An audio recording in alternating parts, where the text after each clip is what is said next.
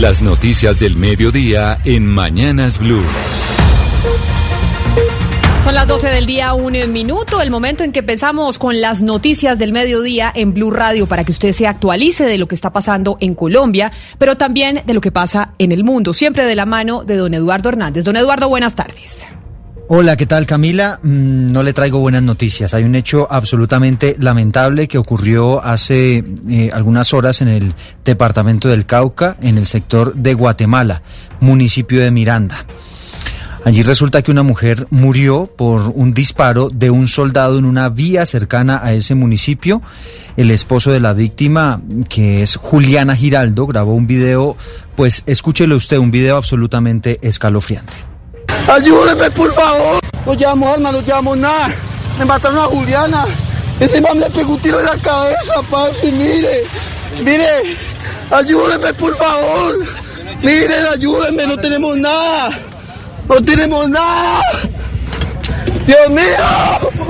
Pues es, Dios mío. la imagen es absolutamente aterradora. Se ve como este hombre, Camila, eh, llega, intenta mostrar también lo que pasó en, en el vehículo. Lo que se sabe, lo que aparentemente ocurrió es que este vehículo no respetó un pare, aunque el señor en el video dice que sí lo hizo.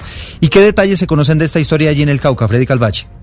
Como Juliana Giraldo Díaz, de 38 años, fue identificada la mujer que murió en este hecho que investigan las autoridades. Uno de los ocupantes del vehículo en el que se movilizaban relató lo sucedido. saca el fusil del lado y pa, pa, y pega como tres pepos al lado. Demos tres tiros allí. Entonces uy, ¿cómo así? Entonces este marica se agachó, nos quedamos parados ahí suaves. Suave, cuando para, para, que para. Cuando ya una vez le pegó al carro, fue a la llanta y le hizo un poco de pepo y ya no hizo un poco de pepo y que no había pegado. Entonces yo en el momento me agaché, cuando yo me agaché, ya el, el empezó a tirarle igual el carro en sí, en sí y antes un solo pepo le pegó y fue y pum, me pegó fue al lado, mire la oreja, me pegó todo esto, me dio todo esto.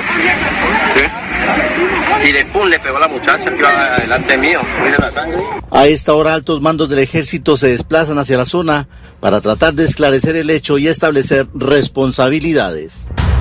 Gracias, Freddy, pero precisamente a esta hora hay comunicado del Ejército Nacional sobre esta aterradora historia. Diana Alvarado, ¿qué dice el comunicado del Ejército? Camila, muy buenas tardes. Según las primeras informaciones, en las horas de la mañana de hoy, en el sector de Guatemala, en el municipio de Miranda, Cauca, cuando tropas del batallón de alta montaña número 8, José María Vesga, la unidad orgánica del Comando Operativo Apolo, adelantaban labores de control militar aérea, una mujer resultó muerta a causa de un disparo por parte de un integrante de la fuerza pública. Según el comunicado, de manera inmediata, la unidad informó lo ocurrido y se pone en conocimiento de las autoridades competentes para que ellas, en su proceso de investigación, determinen el tiempo, modo y lugar de lo ocurrido. Asimismo, los entes judiciales procedieron a realizar los actos urgentes. Además, según las autoridades, la unidad militar permanecerá atenta a los requerimientos judiciales al tiempo que colocó a disposición al uniformado presuntamente involucrado en el lamentable acontecimiento con el propósito de apoyar en el desarrollo de la investigación. Un hecho más que se suma al largo historial de episodios que por supuesto tienen en vilo al ministro de la Defensa Carlos Holmes Trujillo. A propósito, el Pueblo Democrático va a promover, ya lo anunció Kenneth Torres, una moción de censura en contra del ministro, similar a la que hubo en su momento contra el exministro Guillermo Botero. Eduardo, pues hace unos días el senador del Polo, Jorge Enrique Robledo, con la firma de otros 15 senadores, pidieron que se adelante una moción de censura contra el ministro de Defensa Carlos Holmes Trujillo por permitir que las tropas norteamericanas realicen trabajos de cooperación sin la autorización del Congreso, lo que para el senador es una clara violación de una tutela que fue interpuesta en el Alto Tribunal de Cundinamarca, quien suspendió la presencia de las tropas en el país. En las últimas horas se ha conocido que el senador Jorge Enrique Robledo envió una carta al presidente del Senado para que cite de manera inmediata al debate de moción de censura contra el ministro de Defensa. Para el senador han pasado 16 días y la mesa directiva no ha definido una fecha y ante los recientes hechos es urgente que se haga esta moción contra el ministro de Defensa Carlos Holmes Trujillo.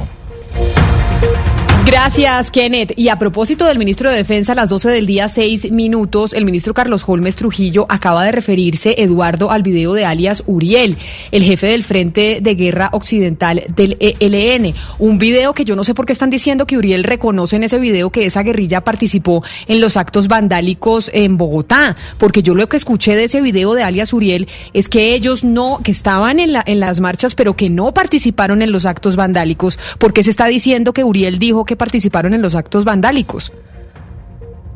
El Ministerio de Defensa rechaza con vehemencia las amenazas e incitaciones al terrorismo del autodenominado comandante Uriel del Frente de Guerra Occidental del ELN. Somos claros en afirmar que la fuerza pública seguirá actuando bajo la Constitución y la ley ante la barbarie, el vandalismo y el terrorismo que sin ninguna vergüenza ni escrúpulo reconoce esta organización criminal. Este bandido reconoce la participación de las redes urbanas del ELN en los actos de violencia y vandalismo en Bogotá en la semana del 9 de septiembre, tal como lo denunció el Gobierno Nacional y llama a la violencia contra nuestros policías y a la destrucción de los CAI, que es la infraestructura destinada para la seguridad de todos los colombianos. Las fuerzas militares y la Policía Nacional han actuado enfocadas en contrarrestar el accionar criminal de estos bandidos, siempre en el marco de la Constitución y la ley, pues es el ELN el que amenaza no solo a nuestros campesinos, sino también a los centros urbanos. Asimismo, continuaremos trabajando en la protección de la población civil respecto a estas amenazas que se traducen en barbarie, terrorismo y vandalismo. Eso fue lo que dijo el ministro de la Defensa, Carlos Holmes Trujillo, sobre ese video de alias Uriel, pero yo no entiendo de dónde sacan, yo escuché el video, Eduardo, de dónde sacan que, que Uriel confirmó que estaban actuando en esos actos vandálicos. Ah, no, porque es que en ese video el señor Uriel, que es el comandante del Frente de Guerra Occidental del ELN, dice que, que sí, que él respaldaba las acciones contra los CAI porque se habían convertido en unos centros de tortura. Y, Pero yo, escuchemos el audio de Uriel, escuchemos el audio de Uriel porque yo estoy confundida y me están escribiendo algunos oyentes que en algún que él no dijo eso, él dijo las milicias urbanas han existido siempre, integrantes del ELN han estado en Bogotá, Cali, Medellín, en las ciudades, pero de manera pacífica, en ningún momento se adjudicó los hechos violentos, pero de pronto yo me estoy equivocando. Escuchemos lo que dijo Uriel. Septiembre 22 de 2020. Les habla el comandante Uriel del Frente de Guerra Occidental Omar Gómez del Ejército de Liberación Nacional. Saludamos las movilizaciones que se han hecho en varias ciudades. Basta ya de brutalidad policial y atropellos contra las personas. Son muchas las víctimas mortales a manos de la policía. Son mártires del bando popular que merecen justicia. Los levantamientos y azonadas no han sido motivadas por diferentes grupos contrarios al gobierno nuestra militancia urbana participa en ellas como uno o una más. Son la indignación creciente, el repudio a la opresión y la necesidad de justicia y de sacudirse el yugo lo que ha llevado a miles de personas a las calles en abierta rebeldía. Y no solo en Colombia, sino en otras partes del planeta. Acabemos con esos centros de tortura y muerte llamados CAI. A los policías verdaderamente patriotas y conscientes de que en su mayoría son parte del mismo bando popular, que hagan objeción de conciencia y se nieguen a remeter contra su misma clase. De lo contrario, que les caiga encima la ira popular. Es justo rebelarse contra la opresión. El Ejército de Liberación Nacional apoya todo estallido de rebelión y protesta contra el sistema. Máxime, contra el sistema que está liderando el gobierno de las masacres en asocio con banqueros que se aprovechan de las mayorías y del erario. Invitamos a tantos héroes y heroínas anónimas del bando popular a seguir retomando la iniciativa, a seguir haciendo de la calle el escenario de reclamos y luchas y de las protestas y del combate popular la forma de expresarse. Pero Para las mayorías excluidas ahí está ese mensaje, ahí está ese mensaje de Uriel al que se refiere el ministro de la Defensa Carlos Holmes Trujillo. Yo lo que me dice, lo que me decían los oyentes es, yo no lo entiendo directamente como que estén promoviendo los actos terroristas ni que se abroguen los, ni, que ellos se adjudiquen los actos terroristas, pero entiendo que el gobierno sí lo entendió así. Sí, sí, sí. De hecho, uno de los que está en este momento de alguna manera sacando pecho y de alguna manera res restregándole a la alcaldesa Claudia López este pronunciamiento de esta declaración es el comisionado de paz Miguel Ceballos, después de que varios funcionarios del gobierno también le hubieran recordado y hubieran hecho referencia a este audio, porque acuérdese que en su momento la alcaldesa Claudia López dijo que la participación del ELN en las movilizaciones había sido una teoría sacada del sombrero por parte del gobierno. María Camila Roa.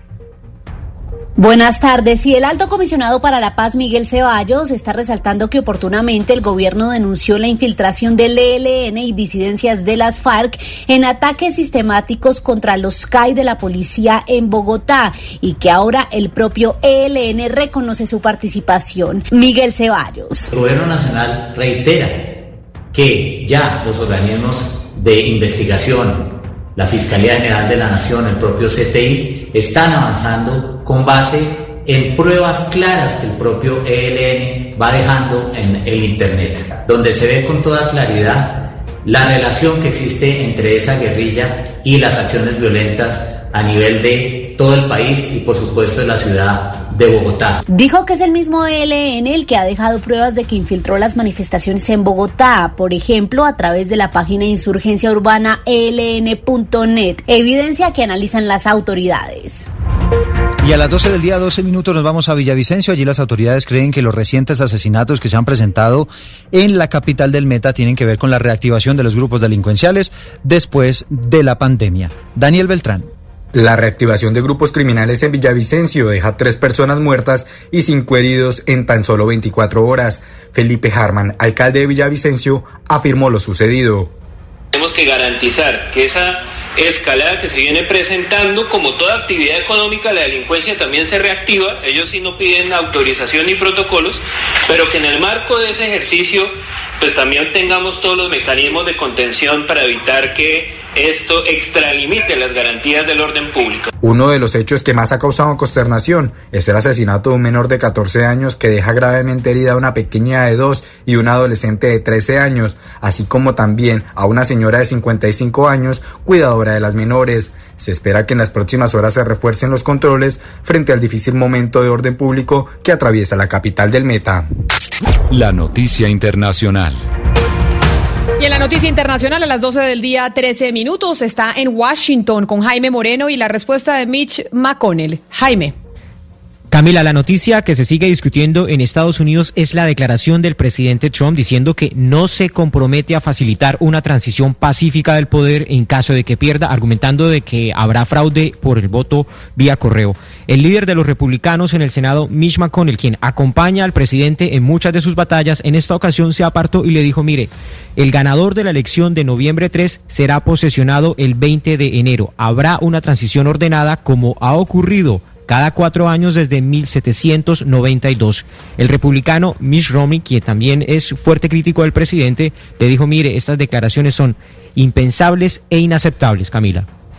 También hay noticia en México porque la secretaria de la Gobernación, Olga Sánchez, dijo tener avances importantes en torno a lo que verdaderamente ocurrió con los 43 normalistas de Ayotzinapa desaparecidos el 27 de septiembre de 2014. Gerardo Segura desde Azteca Noticias. En su comparecencia ante senadores, la secretaria de Gobernación Olga Sánchez Cordero salió en defensa de la libertad de expresión en el país, que dijo se ejerce sin cortapisas. La libertad de expresión es un camino de ida y vuelta. Destacó también que en el tema de los 43 desaparecidos de Ayotzinapa hay avances importantes. Contamos con información que arroja luces sobre lo verdaderamente ocurrido esa trágica noche. Seguiremos haciendo todo lo posible dentro de la ley para poner a los responsables, tanto intelectuales como materiales, ante la justicia. La funcionaria se refirió además a la emergencia sanitaria por la pandemia. No podemos decir que la emergencia ha sido superada, pero poco a poco, con prudencia, vamos avanzando hacia la nueva normalidad. Durante la comparecencia, la secretaria de Gobernación recibió una planta de marihuana para recordar que la iniciativa para reglamentar el uso de esa sustancia sigue pendiente.